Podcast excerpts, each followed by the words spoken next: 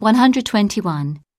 City Council has introduced stringent maintenance requirements to improve the quality of rental properties in Brownsville.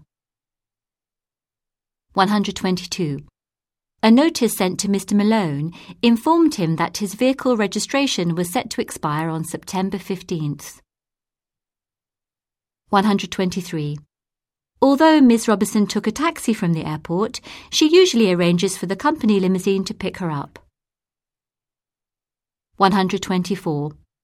Given the heavy snowfall, Ms. McFarland set up a conference call with the client instead of driving to his office. 125. The redevelopment plan includes building a park between Fillmore Road and Blackridge Street, where an orchard is currently located. 126. Although the committee has met twice to address the dispute, the members still remain divided over the issue.